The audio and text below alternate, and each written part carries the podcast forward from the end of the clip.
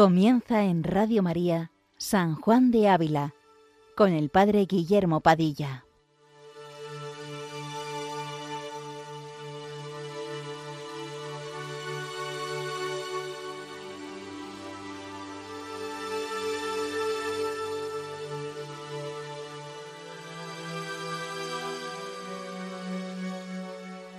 Buenos días, queridos amigos de Radio María. Continuamos esta mañana nuestro programa dedicado a San Juan de Ávila, doctor de la Iglesia Universal. Si la semana pasada veíamos que no debíamos desear tener fenómenos extraordinarios en nuestra vida espiritual, en la oración, que más bien se deben temer, ya que pueden ser causa de engaño, hoy, en este siguiente capítulo de la Audifilia, el capítulo 52, San Juan de Ávila nos da algunas reglas sencillas para discernir estas cosas extraordinarias, pero no para ser jueces nosotros, como ahora veremos que el mismo santo escribe, sino para que, conociendo los efectos que pueden dejar en nuestra alma, demos mejor cuenta a la persona que nos dirige o que nos acompaña espiritualmente. Baste decir, así al principio, lo que ocurrió estando ya San Juan de Ávila en su lecho de muerte. Llegando a su habitación en esta casita de Montilla, el padre superior de la Compañía de Jesús, del Colegio de la Compañía, dijo al maestro, claro, con la intención de consolarle, que Dios le estaría dando muchas consolaciones en este momento. El maestro Ávila, sin embargo, le miró y secamente repuso que lo que tenía era mucho temor por sus pecados. El padre Juan de Villarás estaba presente, discípulo de San Juan de Ávila, que vivía aquí con él en Montilla, decía que si hombre tan santo tenía tanto temor por sus pecados, ¿qué sería de nosotros, pobres pecadores? Bien, sin duda ninguna confirmaba San Juan de Ávila con sus palabras, con sus hechos, lo que le dijo en la carta 158 Santa Teresa de Jesús, que no consiste la santidad en la variedad de sentimientos, de visiones y demás fenómenos extraordinarios, sino en el amor humilde de Dios y del prójimo. Bien, pues comenzamos como siempre pidiendo al Espíritu Santo que por mediación de la Santísima Virgen María se digne derramar sus dones sobre nosotros y nos dé luz para conocer quién es Él, quién es Dios y quiénes somos nosotros para que de esa manera podamos sacar provecho de lo que vamos a escuchar. Comienza así este capítulo 52. Aliende de lo dicho, habéis de mirar qué provecho o edificación dejan en vuestra alma estas cosas. Y no os digo esto para que por estas u otras señales vos seáis juez de lo que en vos pasa, mas para que, dando cuenta a quien os ha de aconsejar, tanto más ciertamente él pueda conocer y enseñaros la verdad cuanto más particular cuenta le deis. El principio de discernimiento en el que se basa San Juan de Ávila es, dice textualmente, el provecho o edificación que dejan en nuestra alma estos fenómenos que venimos tratando, es decir, estos sentimientos espirituales, estas visiones, estas locuciones o voces que se pueden escuchar de Dios o de la Virgen. Y como decíamos anteriormente, escribe muy claro que no es lo que va a decir ahora para que nosotros seamos jueces, es decir, que no es para que cada uno de nosotros dictamine si es de Dios o no lo que le pasa, sino para que demos cuenta, y lo mejor posible, a la persona que nos acompaña espiritualmente, como gustaba llamar al maestro, al guía o padre espiritual. Este, decía el santo, este guía o padre espiritual, esta persona que nos acompañe, que es muy importante, por cierto, imprescindible, para cualquier persona, sea uno religioso, religiosa, sacerdote, laico, casado, lo que sea, tiene que ser bien elegida, Así, en las reglas de espíritu, escribe que conviene que para el regimiento de vuestra conciencia, dice, toméis por guía y padre alguna persona letrada y experimentada y ejercitada en las cosas de Dios, y no toméis quien no tenga uno sin otro. Es decir, no vale solo que sepa mucho, que tenga, como dice el santo, muchas letras, o solo que rece mucho, pero que sepa muy poco, sino que tiene que aunar conocimiento y experiencia de Dios, es decir, que eso que sabe lo haga experiencia, que sepa a qué sabe Dios, que guste a Dios. Y por parte de los dirigidos es necesario, claro, que seamos dóciles y humildes a los consejos que nos dé, sabiendo que no es tal o cual persona la que habla, fulanito menganito, no, no, no, es Dios mismo quien quiere hablar a través de él, porque dice San Juan de Ávila, el verdadero director es el Espíritu Santo. Así por ello en el Sermón 27 escribe, dice, el confesor y el predicador no te han de ser estorbo para el Espíritu Santo. Dice, han de ser una escalera para que tú subas a Dios. Qué hermoso, ¿eh? Han de ser una escalera, el director, el Padre Espiritual, para que tú subas a Dios. Y por último, es necesario, como escribe San Juan de Ávila, conocer qué pasa en nuestra alma, con el mayor detalle posible, para que podamos dar cuenta de cuánto nos sucede a nuestro guía o Padre Espiritual. Mirar, es muy sencillo. Es como si una persona va al médico y tiene una llaga en el cuerpo entero, pero eso lo enseña la muñeca. Claro, tener una llaga en la muñeca no es muy grave. Ahora, tener en el cuerpo entero ya reviste más gravedad y el tratamiento para una cosa y para la otra es muy distinto. Pues igual pasa en nuestra alma, en nuestra vida espiritual. Es necesario que nos conozcamos y conociéndonos, enseñarnos, es decir, por así decirlo, ¿no? Ser transparente, plenamente, además, con la persona que nos acompañe, para que realmente pueda darnos el remedio necesario para la enfermedad de nuestra alma. Bien, pues seguimos leyendo. Mirad, pues, si estas cosas os aprovechan para remedio de alguna necesidad espiritual que tengáis, o para alguna cosa de edificación notable en vuestra alma. Porque si un hombre bueno no habla palabras ociosas, menos las hablará el Señor, el cual dice, Yo soy el Señor, que te enseño cosas provechosas, y te gobierno en el camino que andas. Y cuando se viere que no hay cosa de provecho, más marañas y cosas sin necesidad, tenedlo por fruto del demonio, que anda por engañar o hacer perder el tiempo a la persona a quien la trae, y a las otras a quien se cuentan, y cuando más no puede, con este perdimiento de tiempo, se da por contento. Bien, el criterio de discernimiento, o mejor dicho, la cuestión que nos deja San Juan de Ávila, para que examinemos, es qué provecho deja en nuestra alma estas cosas que puedan ocurrir, que básicamente, como ahora veremos, ahora más adelante, se sintetizan en dos cosas muy sencillas. Si dejan humildad o dejan soberbia. Este sería el principal provecho. Porque si decimos que la santidad no es sino amor humilde a Dios y al prójimo, si lo que ocurre es que nos dejen más soberbia, pues mal camino lleva eso. Mirad, es muy sencillo.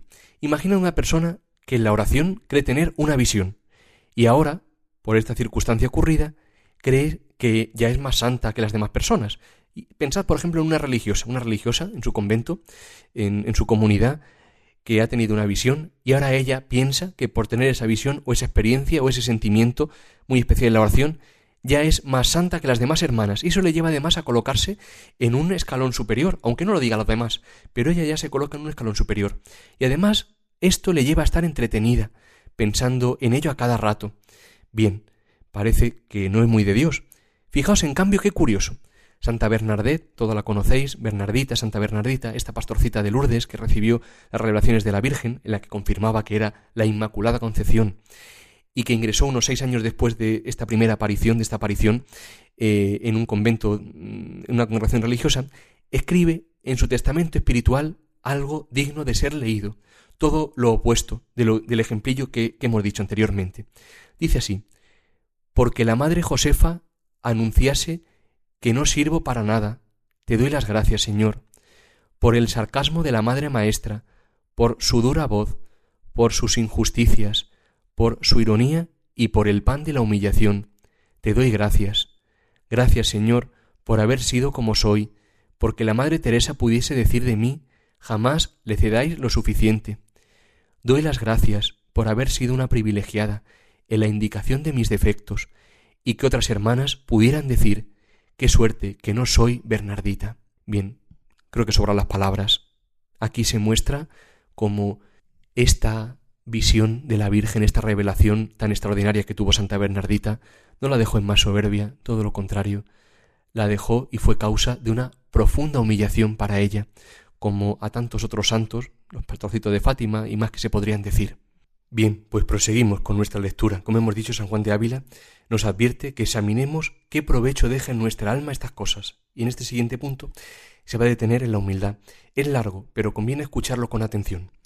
Dice así, y entre las cosas que habéis de mirar que se obran en vuestra alma, la principal sea si os dejan más humillada que antes, porque la humildad, como dice un doctor, pone tal peso en la moneda espiritual que suficientemente la distingue de la falsa y liviana moneda, porque según dice San Gregorio, evidentísima señal de los escogidos es la humildad, y de los reprobados es la soberbia.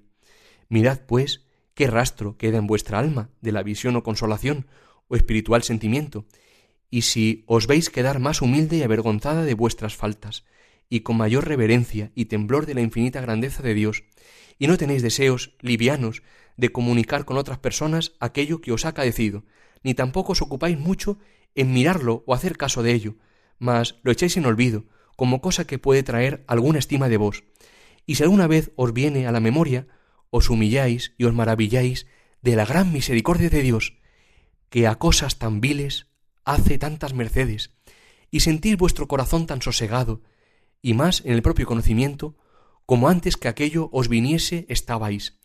Alguna señal tiene esto de ser de Dios, pues es conforme a la enseñanza y verdad cristiana, que es que el hombre se abaje y desprecie en sus propios ojos, y de los bienes que de Dios recibe, se conozca por más obligado y avergonzado, atribuyendo toda la gloria a aquel de cuya mano viene todo lo bueno. Y con esto concuerda San Gregorio diciendo, el alma que es llena del divino entendimiento tiene sus evidentísimas señales, conviene saber, verdad y humildad, las cuales entre ambas, si perfectamente en un alma se juntan, es cosa notoria que dan testimonio de la presencia del Espíritu Santo. Acabamos de escuchar una preciosa exposición de lo que es la humildad. San Juan de Ávila ha puesto muy buenos ejemplos, especialmente de San Gregorio Magno, otro doctor de la Iglesia, sobre esta gran virtud que nos hace caer en la cuenta de la importancia que tiene en nuestra vida, es decir, del cimiento que supone nuestra alma, sin el cual, sin la humildad, es imposible, imposible que Dios construya el edificio de la santidad. Por ello Santo Tomás de Aquino dirá que la humildad es la llave que nos abre los tesoros de la gracia, la llave que abre todos los tesoros de la gracia que Dios quiere darnos. Pero podríamos así de forma sintética definir la humildad para que nos ayude a cada uno a comprenderla. Podríamos definirla así, como digo, de forma sencilla, como una virtud sobrenatural que nos inclina a estimarnos justamente en lo que valemos, en lo que somos. ¿Por medio de qué? Del conocimiento exacto de nosotros mismos. Es decir, la humildad se fundamenta en dos cosas, en la verdad y en la justicia. Por la verdad nos conocemos como somos y por la justicia nos inclinamos a tratarnos como lo que somos, como tal. Por ello Santa Teresa de Jesús dirá esta frase tan conocida, que la humildad es andar en verdad. San Juan de Ávila, como digo, eh, ha dicho que la humildad eh, es lo que distingue la vida espiritual, lo verdadero de lo falso. Dice, pone tal peso en la moneda espiritual que suficientemente la distingue de la falsa moneda. También ha dicho que es señal de los escogidos y que cuando se junta con la verdad es una evidentísima señal de la presencia del Espíritu Santo en nuestra alma. Bien, ¿y la humildad qué comporta? Porque la humildad no se queda, por supuesto, en una nebulosa perdida, sino que la humildad se concreta, se concreta en la vida. Pues la humildad comporta, y esto es importante, un verdadero temor de Dios, que nos mueve a guardar los mandamientos, es decir, por nada del mundo me quiero separar de Dios. La sumisión de nuestra voluntad a la voluntad de Dios la obediencia en el caso de los religiosos, los sacerdotes, las personas consagradas quizás de un modo más explícito, la obediencia a los superiores, por amor a Dios, la paciencia en las dificultades, la declaración de las faltas a nuestro Padre Espiritual fuera de la confesión, humilla, humilla de alguna manera que uno a su Padre Espiritual le, le declare las faltas, quizás sencillas, que ha cometido fuera de la confesión, tenerse de corazón por el último de los hombres, por el más vil, y también externamente, como manifestación del, interior, se manifiesta no queriendo singularizarse, es decir, no queriendo, no queriendo hacer cosas llamativas o extraordinarias para ser admirados, aunque no sea quizás con ese propósito, pero al fin y al cabo, cuando hacemos cosas llamativas, extraordinarias, inconscientemente puede estar moviéndonos un deseo de singularidad. Por el silencio, es decir, callar cuando no seamos preguntados, por el recato en el hablar y en el reír, no riéndonos por cosas groseras o de forma burlona, por la modestia en el porte exterior, es decir, por, la manera en la que caminamos, la, manera en la que... Bien, pueden enseñarse quizás otras más, sin duda, pero sí es importante que nos ayuden a examinarnos sabiendo siempre que lo exterior no será sino una manifestación, en todo caso, del interior. Continuamos leyendo. Ahora San Juan de Ávila se detiene en examinar el otro efecto que puede dejar en nuestra alma estos fenómenos extraordinarios, que es la soberbia. Y escribe así, Mas cuando es engaño del demonio, es muy al revés, porque o al principio o al cabo de la revelación o consolación, se siente el ánima liviana y deseosa de hablar lo que siente, y con alguna estima de sí y de su propio juicio, pensando que ha de hacer Dios grandes cosas en ella y por ella, y no tiene gana de pensar sus defectos, ni de ser reprendida de otros, mas todo su hecho es hablar y revolver en su memoria aquella cosa que tiene, y de ella querría que hablasen los otros. Cuando estas señales y otras, que demuestran liviandad de corazón, viereis, pronunciarse puede sin duda ninguna que anda por allí el espíritu del demonio. Básicamente, todo lo opuesto a lo que antes veíamos. Si la humildad no llevaba a un recato en el hablar, a un tenerse por el más vil, a obedecer a los superiores, o a tener paciencia en las dificultades o en las humillaciones, cuando por el contrario después de estos fenómenos, de estas posibles visiones o sentimientos extraordinarios, nos encontramos, sin embargo, muy deseosos de que todos sepan lo que nos ha ocurrido, muy poco recogidos en el Señor, más bien lo contrario, como dice aquí el santo, con el ánima, con el alma liviana, es decir, con el alma muy derramada en las cosas de fuera, sin dejarse afianzar por el peso de Dios en el corazón, deseosa el alma de cosas mundanas, creyéndose además mejor que los demás, autosuficiente. Entonces dice el maestro, es señal de que no es de Dios, de que ahí no anda el Espíritu de Dios, que es siempre humilde y manso, que pacifica, sino más bien el espíritu del soberbio Lucifer y rey de soberbios, que quiere servirse de estas supuestas revelaciones o espirituales sentimientos para echarnos con ellas redes y cadenas, como dirá San Ignacio en la meditación de las dos banderas de los ejercicios, es decir, para llevarnos a codiciar aún más estas supuestas riquezas espirituales, para después llevarnos a un vano honor mundano y por último a una crecida soberbia, el gran enemigo del corazón y de toda la vida espiritual, y de aquí además a todos los vicios. Por ello San Juan de Ávila escribe, ¿sabe el demonio cuánto desagrada la soberbia a Dios y cómo ella sola basta a hacer inútil todo lo demás que el hombre tuviere, por bueno que parezca. Vamos a escucharlo otra vez porque es una frase mm, preciosa. ¿Sabe el demonio cuánto desagrada la soberbia a Dios? Y cómo ella sola, ella sola, basta para hacer inútil todo lo demás que el hombre hiciere, por bueno que parezca. Por ello, escribirá tasativamente San Juan de Ávila en el Sermón 66 que de la soberbia todos los males y de la humildad todos los bienes. Vamos finalizando ya con el último párrafo, donde vuelve a traernos el maestro Ávila la importancia de que estas cosas que pudiesen ocurrirnos traigan al alma, dejen en el alma una profunda humildad para conocer que realmente sean de Dios.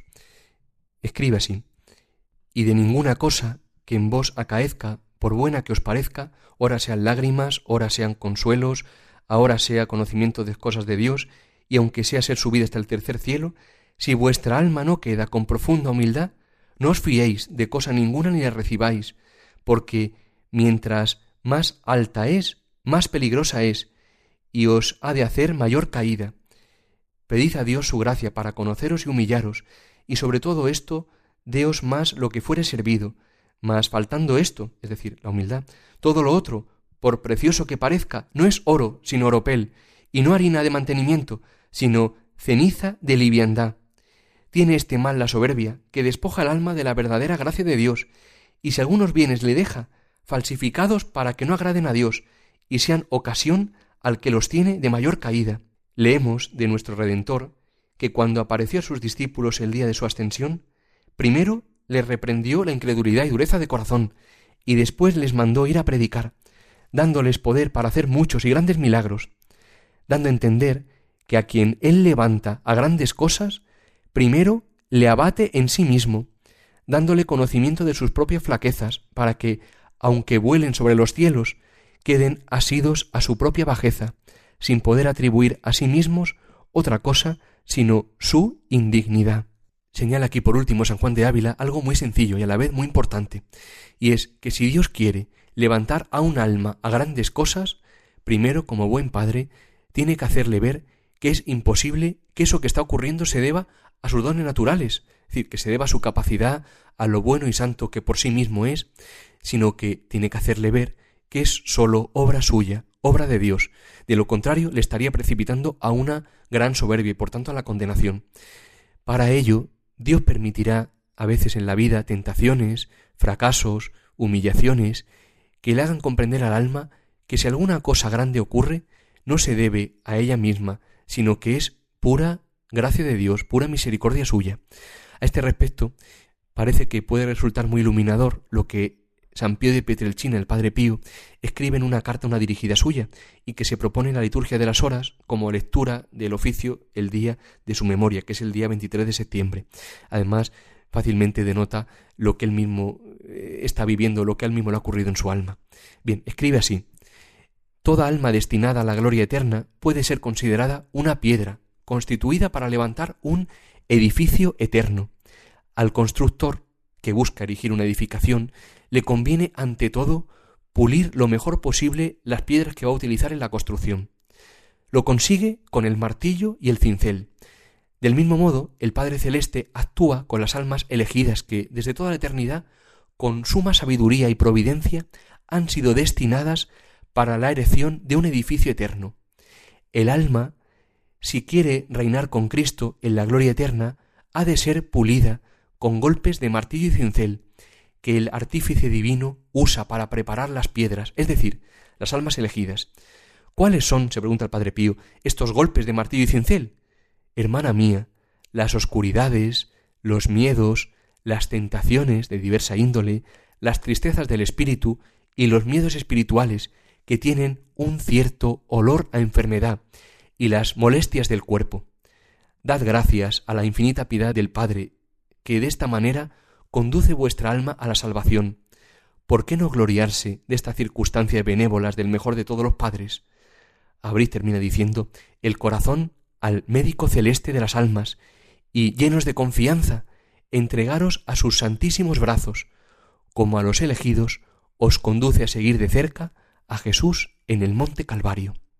Vamos ahora sí a terminar con el último y pequeño párrafo final del capítulo, que sirve de conclusión de lo que el santo desea. Escribe así La suma, pues, de todo esto sea que tengáis cuenta de los efectos que estas cosas obran en vos, no para ser vos juez de ellas, sino para informar a quien os ha de aconsejar y vos tomar su consejo. Es decir, lo importante de lo que venimos diciendo es que tengamos en cuenta cómo actúa el Espíritu de Dios y el Espíritu del demonio, para que de esa manera, escribe muy bien, por supuesto, eh, el maestro Ávila, informemos a nuestro Padre Espiritual, que por supuesto, claro, es imprescindible tenerlo, y si no se tiene, pedir la gracia de que Dios ponga delante de vosotros a la persona adecuada que aúne conocimiento y experiencia de Dios. Claro, y una vez conocido, informar y tomar consejo, no solo informar, que por supuesto, sino también tomar el consejo que nos dé. Bien, pues ahora ya si, si quieren volver a escuchar el programa pueden hacerlo en la sección podcast de www.radiomaria.es y pueden como siempre hacernos cualquier indicación al Padre Fernando o a un servidor en el correo electrónico sanjuandeávila@radiomaria.es. Que San Juan de Ávila interceda por nosotros ante el Señor y busquemos siempre el reino de Dios y su justicia, es decir, que vivamos en un gran deseo de verdadera humildad, sabiendo que todo lo demás se nos dará por añadidura. Buenos días, queridos amigos, y que Dios os bendiga.